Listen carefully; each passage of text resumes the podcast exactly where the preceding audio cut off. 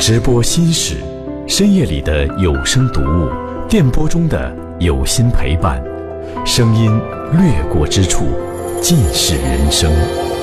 周一至周日晚二十三点至二十三点三十分，中国交通广播二零一八北辰嘉宁倾情奉献。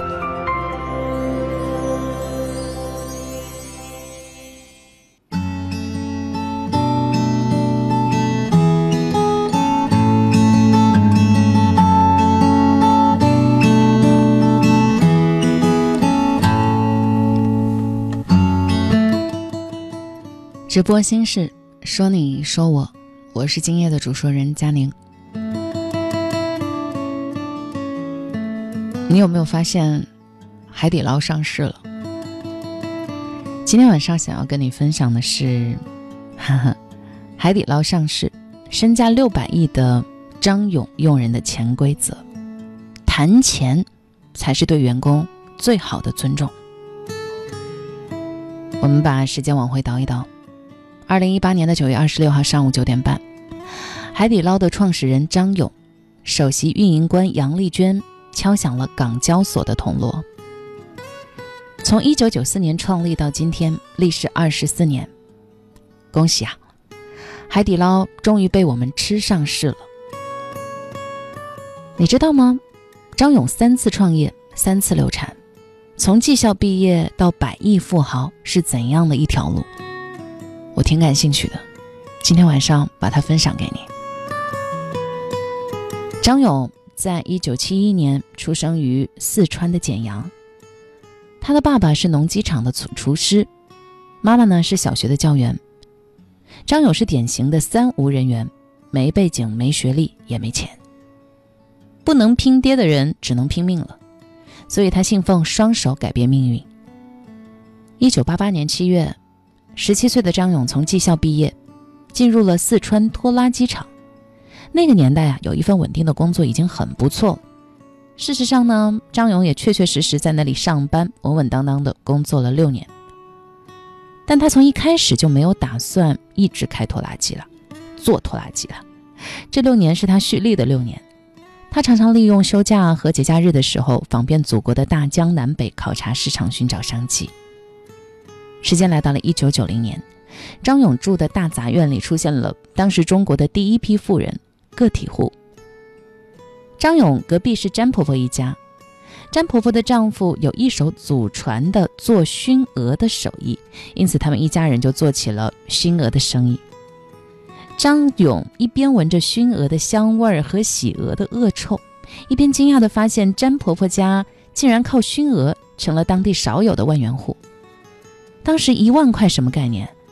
张勇的工资一个月才九十块钱，不吃不喝也要攒近十年。榜样的力量是无穷的，于是张勇看到了希望，他更加努力的去寻找生意的机会。他发现的第一个商机是扑克机。他去成都的时候呢，看到很多人玩一种什么压大小的扑克机游戏，眼睁睁的看着一大堆人围着一台机器，争先恐后的上去压钱。张勇兴奋极了，说：“搞一台机器放在简阳，钱就哗哗的进来了。去哪儿买呢？赌博用户不公开销售，而且这是国家明令禁止的。但是张勇呢，灵机一动，开始翻报纸，终于在参考消息当中发现了扑克机的广告。他就在成都走街串巷，顺藤摸瓜，找到了非法卖扑克机的福建人。”结果一问价格六千块钱，对他来说简直是天价。张勇工作了两年多，省吃俭用，穿着补丁的裤子也就攒了两千块钱。福建人见他犹豫，说了句让他记了二十多年的话：“说，小伙子，我觉得你将来一定能成大事，因此我卖你五千块。”张勇超激动地说：“你等着，我回去给你借钱。”回到了简阳，张勇取出自己的两千块的存折，加上家里的一千六百块钱。张勇同学听了他的商业计划，又从家里偷了六百块钱给他，他又跟詹婆婆借了八百块钱，凑齐了五千块钱。为了保护这五千块钱，更是为了避免自己的六百块风险投资打水漂，张勇的同学和他一起坐上了去成都的长途汽车。结果，一个骗子的出现，让张勇没能进入四川的博彩业。后话说，好在也没有进去，这是非法的，不允许的。长途汽车上开开停停，中间上来一个人，带了块那个年代少见的金表，引来车上乘客的惊奇和讨论。有人就问：“这表值多少钱呀？”有人说两千块，有人说三千块。然后这人开口了，说：“这表是我两千四百块买的，我老婆在成都住院，我走得急，钱没带够，谁能出一千二百块，我就把表卖给他。”这个世界上最容易上当的就是想占便宜、想发财，手里还有一点钱的人。哼，张勇这三样全占了。他读书多，知道黄金很值钱，于是他就和投资人同学商量要不要把那块表拿下。正当车上的人激烈讨论还价的时候呢，投资人同学把表拿出来看了看，又咬了一口，然后告诉张勇这是真的。结果如你所料，张勇做了人生当中第一个大的商业决策，就拿下了这块金表。当然顺理成章的，带着一块假表和三千八百块的两个人，进入博彩业的商业计划就这样流产了。他发现的第二个商机是倒卖汽油。张勇很快从出师不利的沮丧当中走过来，开始琢磨其他的生意。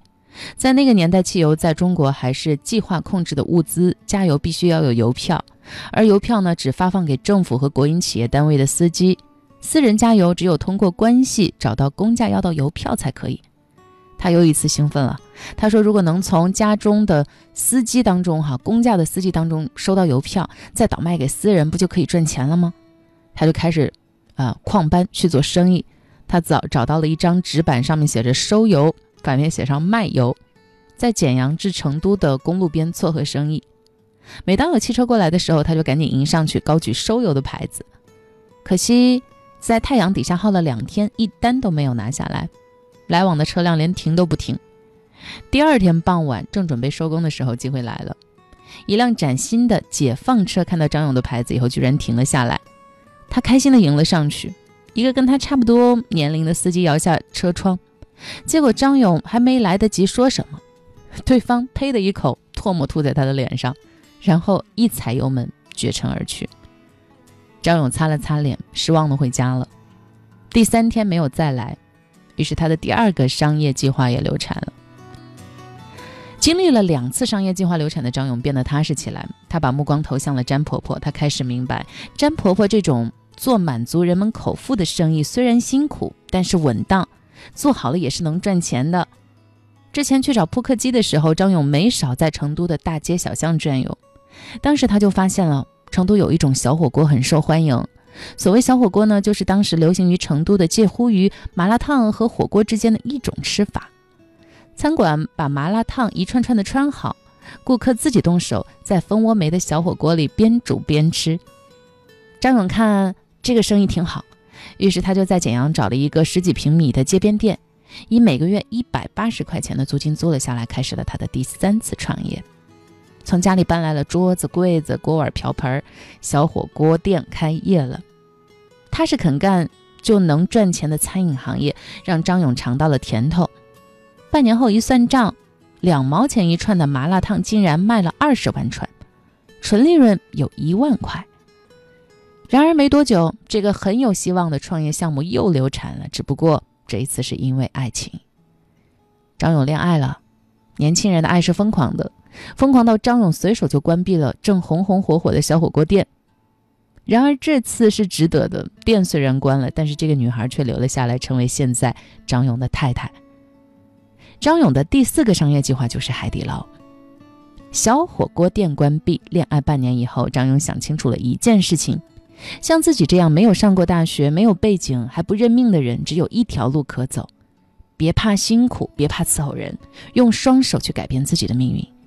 于是呢，张勇准备重开火锅店，决定重操旧业以后，张勇女朋友、同学施永红，还有施永红女朋友李海燕这三个死党级追随者表示将鼎力支持，凑了八千块钱跟张勇一起干，四个人各占火锅店四分之一的股份。虽然只有四张桌子，但海底捞正式成立了。这一年是一九九四年，张勇二十四岁。有了前面三次创业的经历，张勇变得踏实务实又聪明。海底捞的成立开始改写了他之后的命运。四川做火锅竞争异常激烈，张勇知道只靠口味无法让自己胜出，结合自己做小火锅的经验，他认为华山只有一条路，用超出对手的服务，用超出一般人想象的服务来吸引客户。客人千人千面，怎么服务？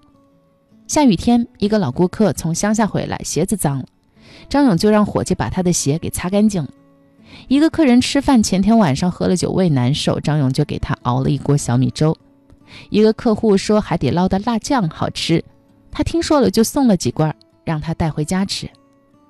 这种服务很快让海底捞打开了局面，客人是越来越多，名气是越来越大。五年以后，一九九九年，一位来自四呃西安的顾客用完餐以后，被海底捞的服务感动，鼓励张勇把海底捞开到西安去，并且在第二天为张勇买好了前去西安的车票。九九年的四月，西安首家海底捞雁塔店营业，创业五年的海底捞正式走出了简阳。之后，一直到二零一八年九月二十六号，海底捞。正式的登陆了香港资本市场，张勇夫妇的身价是六百个亿。说起海底捞，我们总能想起它非常好，好到近乎加上引号的“变态”两个字的服务。这种变态的服务根植在海底捞创立的第一天，并且在其后的二十四年的发展当中，成为海底捞的一张王牌。走到今天，海底捞的成功离开不了这张王牌。问题来了。最初变态的服务直接起源于张勇。当海底捞成功开了成百上千家以后，张勇如何让数万名员工跟他一样，把海底捞当成自己的家，拼命的为顾客提供最感动人的服务呢？他介绍有几条：张勇的用人潜规则是谈钱才是对员工最好的尊重。海底捞有一个说法叫嫁妆，一个店长离职。只要任职超过一年以上，给他八万块的嫁妆。海底捞店，呃，店长基本上几乎是二十多岁的姑娘，其实是补偿了。就算是这个人被竞争对手小肥羊挖走了，也给。